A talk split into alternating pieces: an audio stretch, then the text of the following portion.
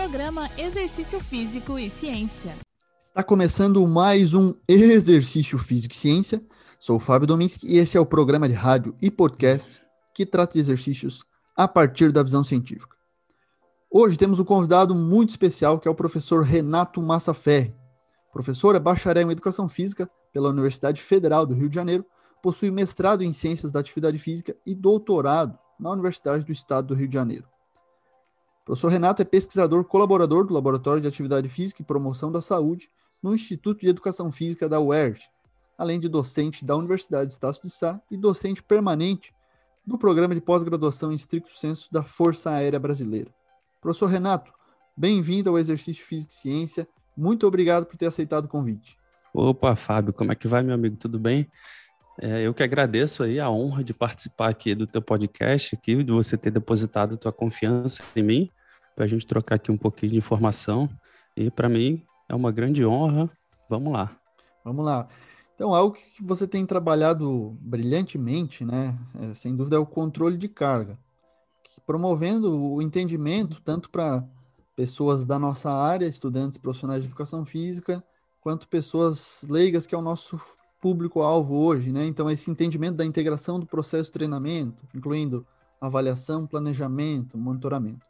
O que, que você pode nos falar aí dos seus estudos, desse foco é, que você tem dado aí no controle de cargas no treinamento? Bom, eu acho que a primeira coisa que eu, eu gosto sempre de tocar no ponto quando eu começo a falar desse termo, né, controle de carga de treino, é desmistificar um pouco da concepção equivocada que o próprio termo, quando é interpretado ao pé da letra, ele gera. Então, quando a gente fala controle de carga de treinamento, automaticamente a gente pensa em controlar a quantidade de peso que a gente está levantando. Isso O que não deixa de ser verdade. Só que é, a gente enxerga esse fenômeno do controle de carga de treino, é a carga é, global, é o impacto que o exercício físico ele gera sobre o sistema orgânico do indivíduo. Então, é, é, nessa perspectiva que a gente vai discutir, é nessa perspectiva que eu abordo, que eu defendo, da gente entender o processo de adaptação, né, o processo pode ser adaptação positiva ou negativa, isso a gente vai discutir um pouquinho ao longo da nossa conversa, mas é o processo que é o impacto que o exercício físico ele gera sobre o, o, o sistema orgânico do indivíduo. Então, é nesse, nesse aspecto que a gente fala de controle de carga de treinamento, e é carga num sentido mais amplo. Boa, realmente, porque muitos praticantes, inclusive os ouvintes, muitos praticam musculação, né? E aí vão ter essa é. ideia lá diretamente no peso da máquina, do peso do halter, da barra mas então tem muito mais a ver com o estresse gerado pelo treinamento, né? Sem dúvida, é Exato. um texto mais amplo. E aí é uma dificuldade, né, professor, para a gente entender que mecanismos que pode ser feito esse controle de carga, assim. Perfeito. É, e aí é engraçado, né, quando as pessoas às vezes me perguntam, ah, você falou de controle de carga de treino, mas será que tem, tem assunto para falar tanto assim? Para falar de curso, para ficar tanto tempo lá é, promovendo conteúdo? Eu falo, rapaz, mas você não tem ideia, porque tudo que está associado ao processo de planejamento, de treinamento e adaptação, ele envolve o controle de carga de treino. Ele vai muito além daquilo que eu acabei de falar. Então, aí o pessoal fala, ah, tá, agora que eu estou entendendo. Então, eu falei, então, tudo no final das contas, tudo é controle de carga de treino. E para a gente organizar um pouco a casa e o pensamento, para entender de como é, esse processo ocorre, eu gosto de chamar isso tudo de processo, porque é uma sequência de fatos que se complementam e se retroalimentam. E para a gente conseguir começar a entender um pouquinho melhor, é, eu gosto de definir o, o, controle de carga de treinamento em uma frase que ela é, é a seguinte: é o processo de quantificação do planejamento, né, de treinamento e adaptação é, do ser humano, do estímulo, o processo de quantificação do estímulo e adaptação do, do treinamento. Então, para a gente começar a entender como que esse processo se dá, didaticamente a gente divide ele em dois braços, né? Quando a gente quantifica e planeja o treinamento e organiza ali a sessão de treino, o plano propriamente dito, a gente está ali desenhando todo o processo de carga externa, certo? Então a gente está ali estruturando toda a carga externa, que nada mais é do que a gente planejar o trabalho que vai ser executado, o trabalho físico que vai ser realizado pelo indivíduo. Então a, a gente, gente, chama pode ver, né? isso. É, é, exatamente. Então a gente chama isso de carga externa, ou seja, que é tudo aquilo que são todos aqueles fatores externos relacionados ao treinamento, tá? E a gente vai começar a botar as coisas na caixinha para entender didaticamente, mas elas no mundo real elas funcionam todas integradas. Então, o indivíduo ele vai sofrer estresse, ele vai sofrer impacto ou influência de diversos fatores, alguns que a gente controla, alguns que a gente tem controle, outros que a gente não tem controle. Um deles apenas é o treinamento, né? É, o, é a carga externa do treino, é aquele plano de treinamento que o treinador vai pedir para você realizar. E aí, seja ele dividido, dependendo da modalidade, você vai ter lá uma, uma ordem para executar, alguma tarefa para executar, essa tarefa que, que é o trabalho, que é a carga externa. E, por outro lado, a gente tem ali o, o processo que a gente chama de carga interna. Tá? Então, uma vez que a gente entende, quantifica o que, que é a carga externa, o que, que aquele indivíduo vai, vai realizar de trabalho, é, a partir do momento que ele realiza, que ele treina, que ele executa aquela tarefa, aquele trabalho, ele vai manifestar uma resposta que a gente chama uma resposta não só de fisiológica, como muita gente discute, mas de psicofisiológica. Que, esse, que essa carga de trabalho físico ela vai gerar um impacto tanto na parte psicológica quanto na parte fisiológica do indivíduo. E aí, fisiológica, pensando nas respostas que a gente pode mensurar. São respostas que a gente chama de respostas objetivas: frequência cardíaca, consumo de oxigênio, temperatura corporal e por aí vai, assim como as respostas psicológicas que estão associadas ali à percepção de esforço, nível de estresse, nível de humor, é, outras questões também que podem influenciar nessas duas, que é sono. Então, aí tudo. Mas quando a gente estreita para Controle de carga interna de treinamento são exatamente aquelas manifestações psicofisiológicas que acontecem com resposta aguda durante o exercício físico. Então, se eu tenho ali uma manifestação de uma determinada percepção de esforço, uma determinada frequência cardíaca, é, para uma determinada tarefa, aquilo ali ele é classificado Sim. como uma resposta de carga interna. E, e aí eu é vou, novo, eu vou... né, professor? Isso não é novo, né? Não. A gente vem por exemplo, talvez na, na, parte do treinamento aeróbio já é muito mais utilizada a, tempo, assim, né? E dentro de uma, de uma sala de musculação, talvez já seja, eu já vejo um pouco diferente, né? Isso já é um pouco mais raro, né? Por exemplo, utilizar uma escala de percepção de esforço para uma série de treinamento de força. Aí, como é que tua visão em relação a esse controle aí na prática, né? Bom, legal, ótima pergunta. É, embora é, nos últimos anos recentes, esse tema ele vem sendo mais discutido e aplicado na prática. É, a produção de conhecimento relacionado a ele é um pouquinho mais antiga, né? ela vai um pouquinho mais para trás, lá para a década de 90 e tudo mais. Mas a gente sabe que existe sempre um gap, né? Desde uhum. o momento, né? Existe um gap, uma lacuna e um atraso de tempo do, desde a época que as coisas são o conhecimento é produzido até a aplicação dele lá na ponta, lá na prática. Então é normal ter esse tempo. E recentemente a gente vem discutindo muito essas questões, vem despertado o interesse de muitos profissionais que atuam na prática entender como que se dá a quantificação desse processo de treinamento e adaptação. É, e, obviamente, que assim como é, as coisas se dão na área clínica, né? O entendimento dos benefícios do exercício relacionados ao aeróbio, eles são muito mais sedimentados, eles são muito mais antigos, né? Parece que alguns outros fenômenos também acontecem nessa mesma sequência, nessa mesma ordem. Então, a gente também começou a ter informações relacionadas ao controle da carga de treinamento é, antes começaram a surgir as pesquisas relacionadas ao exercício de endurance de maneira geral, aeróbio e tudo mais, e aí depois começaram a surgir também é, ali as informações e os conhecimentos relacionados à parte de treinamento de força.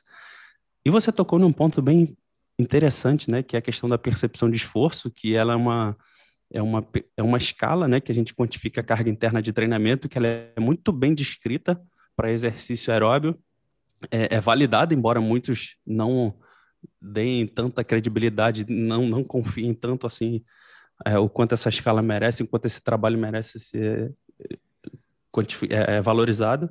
Esse é um Mas ponto interessante, né, professor? Porque é ah. muito mais valorizado um, um, reloginho com frequência cardíaca Perfeito. do que isso. O professor comentou isso com o Ramires Tibana no podcast, que eu até gostaria de recomendar já, aproveitando. Vale a pena ouvir, galera. é, esse podcast lá no podcast do Ramires Tibana com o professor Renato Massaferri falando sobre controle de carga e, e isso foi falado lá, né? Que justamente a população tende a gastar mais dinheiro, inclusive, com monitores Exatamente. de frequência cardíaca, enquanto a gente tem um potencial grande ali, né? Perfeito. Na... É. Lá a gente fez uma discussão técnica um pouco mais profunda, que não é o caso agora, mas de forma bem resumida, é que a gente tende sempre a gostar daquilo que é mais comercial, né? É mais atrativo, é mais vendável. Então, um dispositivo tecnológico, numa era que tanta tecnologia vem sendo desenvolvida, ele acaba chamando mais atenção, acaba sendo mais atraente aos olhos do cliente. Então, ele traz algumas informações ali meio que enfeitadas dentro de um contexto, dentro de uma escala, mas só que a gente tem algumas dúvidas em relação à validade científica e o quanto que a gente pode confiar nisso tudo, mas acho que isso é papo uma outra conversa. Uhum. E aí, continuando aqui, só para a gente não perder a linha de raciocínio, Sim. então, ainda que essa escala ela seja muito simples, a percepção de esforço, ela é bastante confiável. Um trabalho muito extenso foi feito para validar isso tudo, para implementar na prática, mas só que toda essa validação, toda essa sedimentação desse conhecimento, ele foi desenvolvido a partir do exercício aeróbio, a partir do exercício progressivo e exercícios caracteristicamente é, de endurance. Só que quando a gente olha para o outro lado, para o outro extremo, que a gente chama de concorrente, é, para o lado da força, a gente já não vê a, a escala de percepção de esforço tendo tanta sensibilidade para quantificar ali a carga interna de treinamento, e aí, nesse sentido, outras formas de quantificar a carga interna no treinamento de força foram desenvolvidas. Uhum. É, tem as escalas que foram criadas, que foram desenvolvidas específica de percepção de esforço, mas que foram desenvolvidas especificamente para força.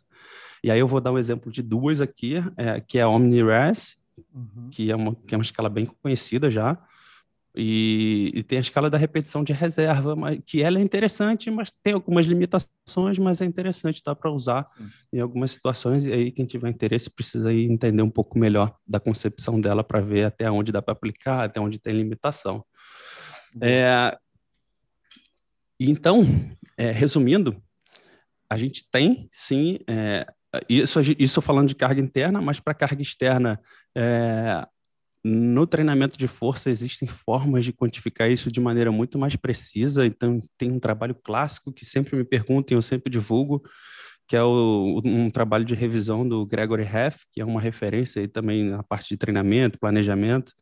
E ele tem um estudo em 2010 que é uma revisão que fala exatamente sobre. Ele sugere ali, ele traz várias maneiras de quantificar a carga no treinamento de força. Ele dá exemplo de várias equações, desde aquelas mais complexas que consideram ali o trabalho realizado, né, com deslocamento de carga e tudo mais, até as mais simples, onde quantificam ali só a, a, o número de série repetições.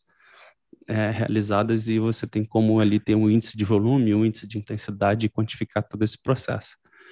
É, e aí o grande lance é nós termos, mas só que até agora, né, Fábio, a gente discutiu muito assuntos relacionados ainda ao profissional. Então, né, trazendo agora para o olhar do, do, praticante, daquele indivíduo que ele não tem formação específica, que ele não tem conhecimento de toda essa, essa literatura, de toda essa ferra, esse ferramental, né, de todos esses recursos, é, caramba, Renato, e agora? Como é que eu faço então para eu ter uma mínima noção de o controle de carga de treino? Eu que sou leigo, ninguém me acompanha e eu pratico exercício sozinho. Como é que eu sei mais ou menos ali se eu estou fazendo muito, se eu estou fazendo pouco, se eu estou numa quantidade ideal?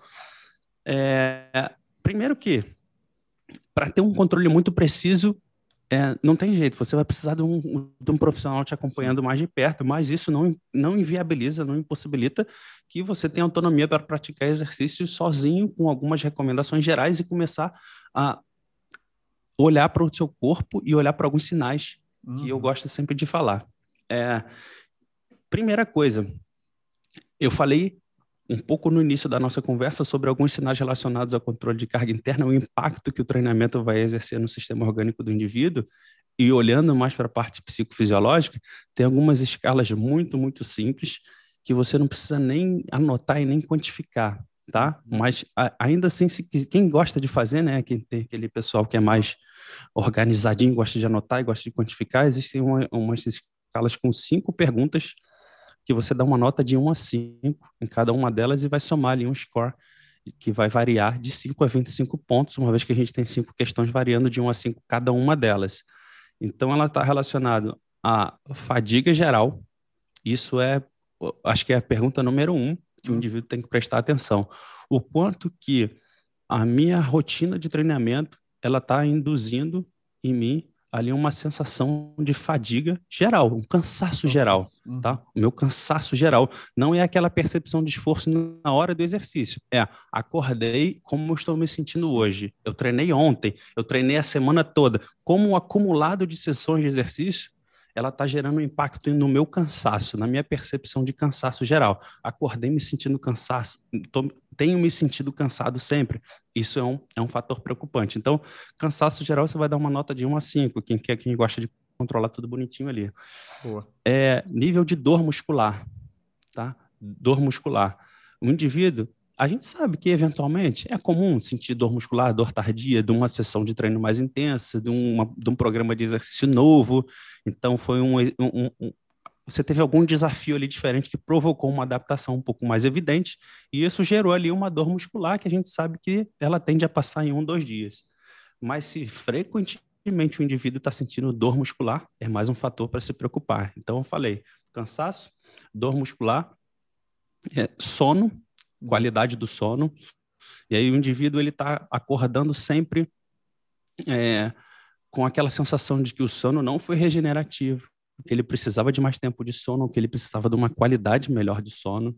Isso é importante também. É, e está sempre com aquela sensação combinada de cansaço, sono. E aí a gente vem com outros dois fatores que são principais também. Tudo isso que eu estou falando aqui é subjetivo, mas é uhum. quantificável e a gente consegue acompanhar. Aí vem o nível de estresse. Hoje em dia é frequente a gente ver pessoas sistematicamente estressadas, não só por carga de treinamento, e aí que eu gosto muito de chamar a atenção dos treinadores quando a gente conversa, fala, pessoal, a gente tem que olhar para um indivíduo, não olhar só para a planilha é. de treino. Porque você está com uma planilha de treino ali linda, toda desenhada, considerando todas as questões técnicas, mas só que o indivíduo ele está sendo submetido a uma carga de vida que foge ao teu controle, que é muito grande. Isso está impactando na capacidade dele de se recuperar e se adaptar à tua sequência de estímulos, ou seja, sua sequência de treinamentos e, teoricamente, recuperação. Então... Boa. Até porque a maioria é... não vive disso, né? A maioria vai praticar Exatamente. É, é nesse ponto que eu, que eu toco, porque a gente estuda Base... Só para fechar aqui. Então, eu falei de estresse e o último é o humor. Uhum.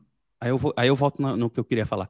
O último é o humor. Então, assim, indivíduos que se encontram sistematicamente cansados, com aquela sensação de que precisam dormir mais, altamente estressados e mal-humorados, tem que olhar com mais cuidado para como você está lidando com a tua rotina de exercício, porque é muito provável que você esteja fazendo exercício além da conta. Então, é, são cinco questões aqui simples que a gente consegue olhar para você mesmo, perceber como é que você vem manifestando essas respostas aí ao longo dos anos, do, do, dos dias, das semanas, dos meses.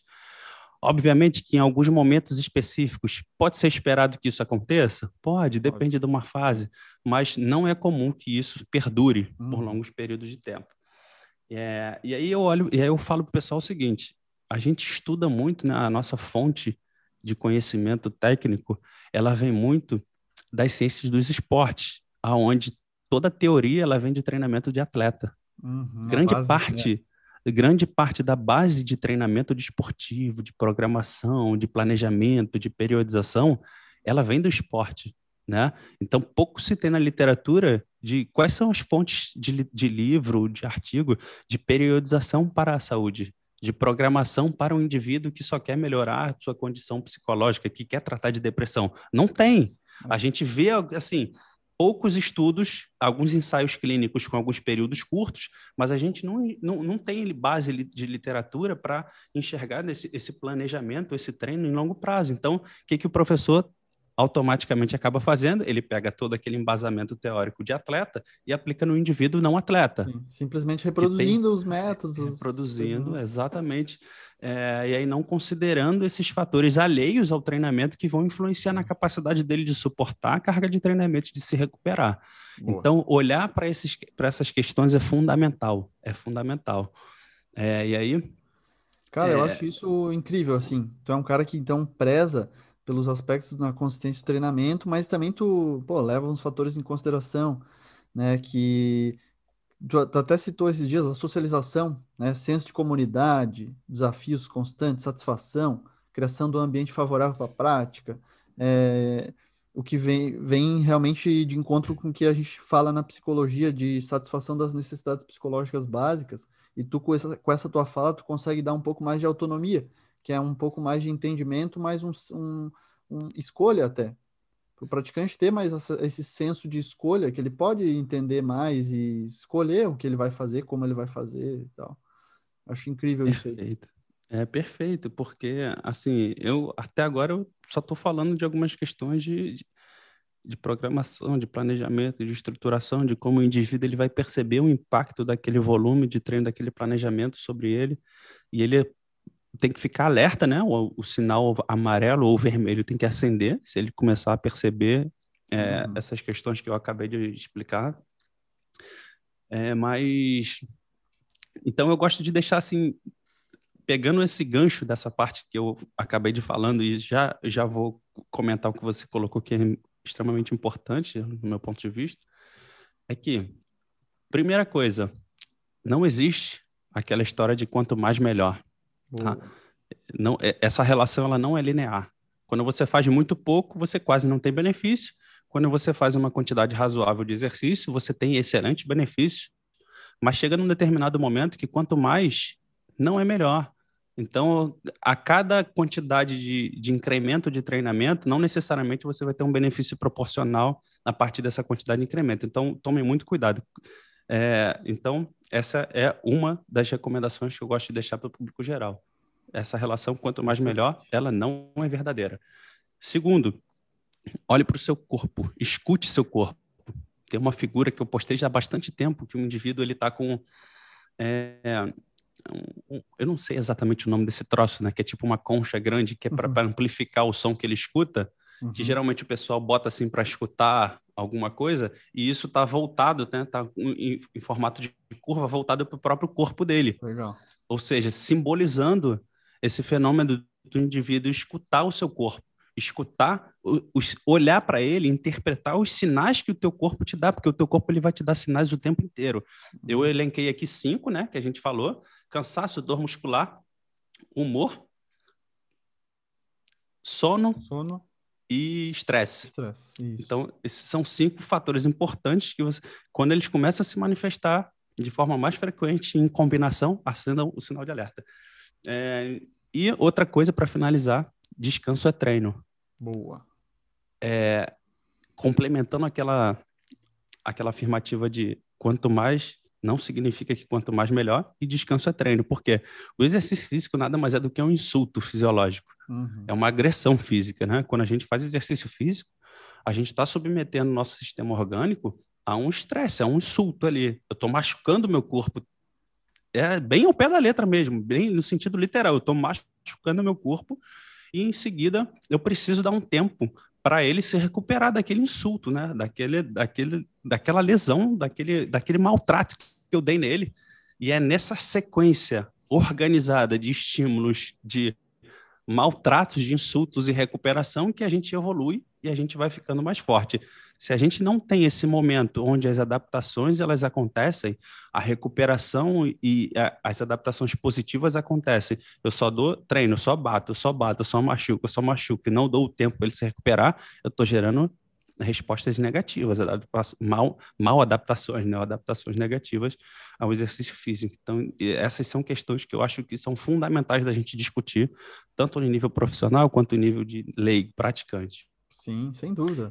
E aí hoje a gente está falando de um outro extremo, né? Que geralmente a gente fala né, na nossa área bastante de aumentar os níveis de atividade física da população e das dificuldades que tem pessoas que têm aversão ao exercício mas nesse sentido é pessoas que realmente exageram no exercício porque, pô, querem um resultado. Na musculação é muito comum isso, né? Um excesso de treinamento, o excesso de o volume de treino, principalmente. Então, uma última questão, professor, é assim: é, como é que você acha que um melhor entendimento desses aspectos aí sobre controle de carga, que deem mais autonomia para o praticante, se considera que vai culminar num processo de de maior aderência e continuidade no treinamento, assim? Sem dúvida. E aí eu vou, eu vou responder essa tua pergunta agora junto com o comentário que você fez antes de eu começar a falar anteriormente. É, primeira coisa, é, a gente está falando aqui, nesse aspecto, a gente está falando para poucos, né? Porque, na verdade, a maioria, ela precisa só começar. Isso aí.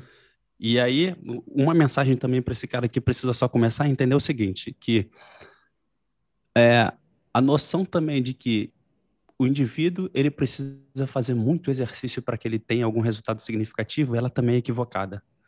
Então a gente consegue grandes benefícios com pouco, comparando com quem não tem nada. Então uhum. eu, eu, gosto de falar também outra, uma outra fase, um outro jargãozinho é para quem não tem nada, metade é o dobro. Uhum. Então, o indivíduo que ele não tem nada, ele simplesmente ele deixou de ser sedentário e ele está sistematicamente assumindo um estilo de vida mais ativo, ele já está ganhando muita coisa. Tem um estudo clássico é, do New England, do, do Myers, que mostra é, bem esse impacto, né? Que ele divide ali os indivíduos, tanto indivíduos saudáveis quanto indivíduos que têm ali acometimento cardiológico, e ele divide em cinco estratos Sim, é, sim. de, de é capacidade legal. física. Esse estudo é bem clássico, né? Então, ele tem ali no extrato 1, no nível 1, indivíduos que não fazem exercício, que têm um nível de atividade física muito baixo. E aí ele está lá representado por uma barrinha que ele tem um risco de morrer muito aumentado comparado aos outros quatro estratos. Uhum. Quem faz um pouquinho a mais, quem faz moderado, quem faz muito e quem faz muito, muito. É, e a gente olha para aquele gráfico, a gente vê que despenca o risco de morte do indivíduo que ele não faz nada para aquele indivíduo que ele faz só um pouquinho uhum. a mais, que ele tem um nível de atividade física, um nível ali de capacidade física só um pouquinho aumentado.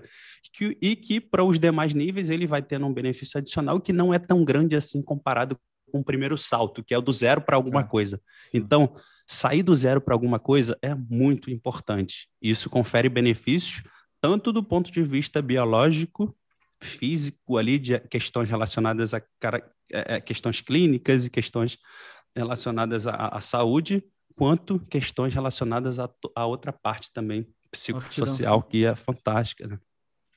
É, e agora, para que o indivíduo ele consiga é, gerenciar essas questões e ter ali resultados interessantes no que diz respeito à aderência. Primeiro que, número um, encontre aquilo que você gosta. Primeira coisa, primeira coisa. Não, cara, não entra nessa de que não, eu tenho, eu tenho que buscar aquele modalidade de exercício, aquele método de exercício que é mais eficiente, que é mais efetivo, que gasta mais caloria, o que dizem que seca mais, que dizem que. Cara, isso não se sustenta em longo prazo.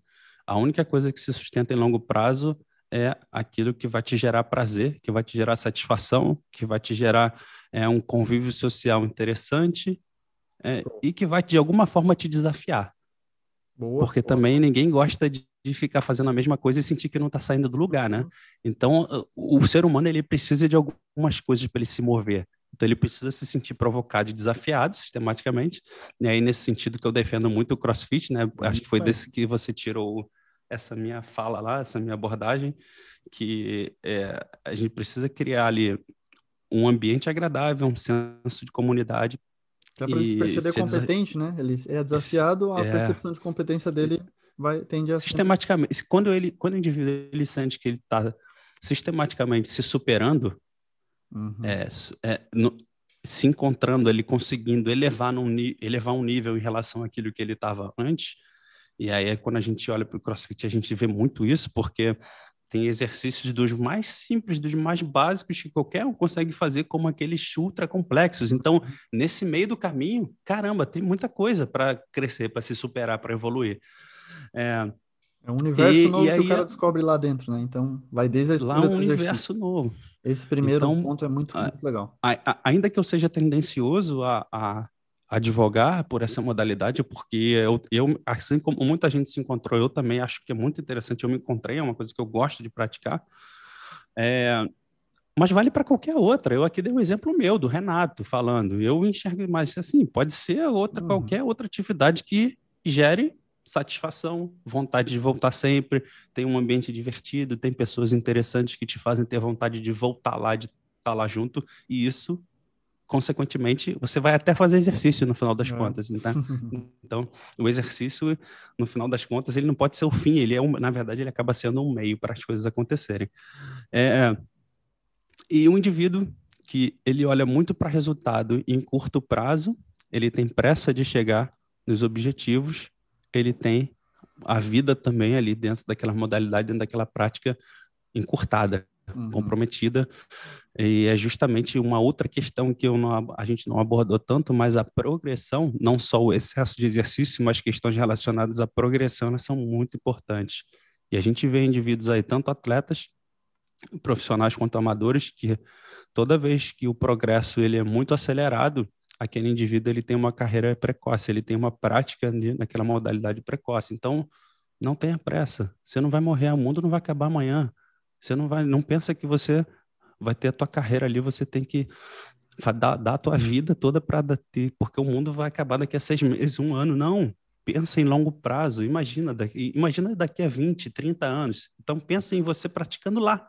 E aí, para você chegar lá bem, você precisa ter uma progressão um pouco mais cautelosa, criar uma base interessante, respeitar todas as questões de progressão, de dose de exercício e, e escutando o seu corpo o tempo inteiro. Boa. Não é comum a gente estar tá o tempo inteiro sofrendo pelo exercício. Toda sessão de exercício, ai, é uma, é uma morte, é um martírio, é muito difícil.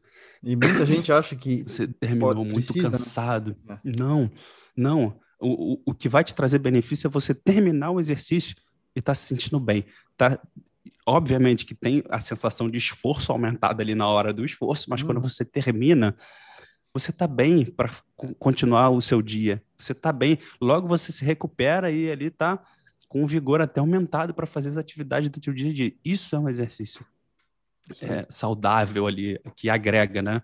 Não é aquela sessão de exercício que vai detonar com você, você vai precisar ali de um dia inteiro para se recuperar.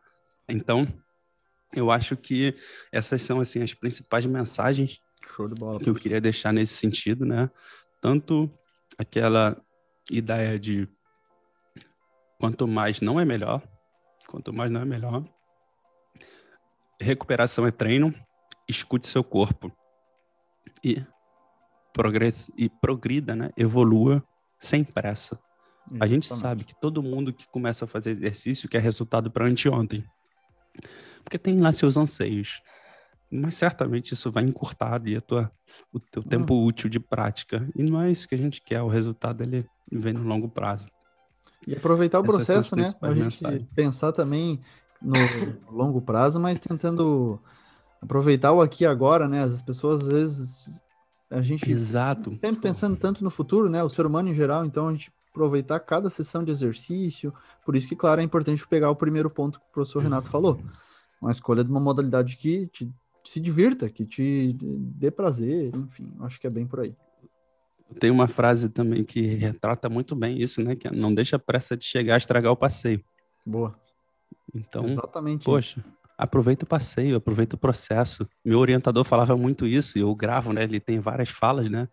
E ele falava sempre pro pessoal que às vezes estava ansioso em, em, defender logo, em terminar, em publicar. Eu cheguei e falei, calma, não deixa a pressa de chegar, estragar é. o passeio. Aproveita o processo. O processo é o que vale. É isso que você vai levar. Boa, e boa. eu acho que isso se aplica muito também para as questões de exercício físico. Pô, show de bola, professor. Muito boa a tua análise. Eu acho que os teus conteúdos. Pessoal que quiser acompanhar, professor Renato Massaferri, no Instagram. Eu acho que o professor traz bastante conteúdo né, sobre a parte fisiológica, o controle de carga e também é, sobre esse processo todo de treinamento para as pessoas e para os profissionais mais interessados em trabalhar melhor, em se atualizar, enfim, acho que é incrível, vale a pena seguir lá. Professor, muito obrigado, tá, pelo conteúdo, um prazer te conhecer, enfim, cara, sem palavras, achei, acho teu trabalho brilhante. Obrigado, fico lisonjeado, de fato, de verdade, porque eu também admiro muito teu trabalho, embora a gente tenha se conhecido só hoje, mas eu já te acompanho há certo tempo, acompanho os trabalhos que você produz aí, que você publica. É, e para mim foi um, uma grande honra, um grande prazer participar desse momento aqui. É, quero deixar aí já em aberto é, outras possibilidades futuras. Sem dúvida. Pessoal, esse foi mais um Exercício Físico e Ciência. Lembrando que todos os nossos programas estão no Spotify, no Google Podcasts, na Amazon Music e no Apple Podcasts. Um abraço e até a próxima. Você ouviu Exercício Físico e Ciência com o professor Fábio Dominski, na Rádio Desk FM 91.9.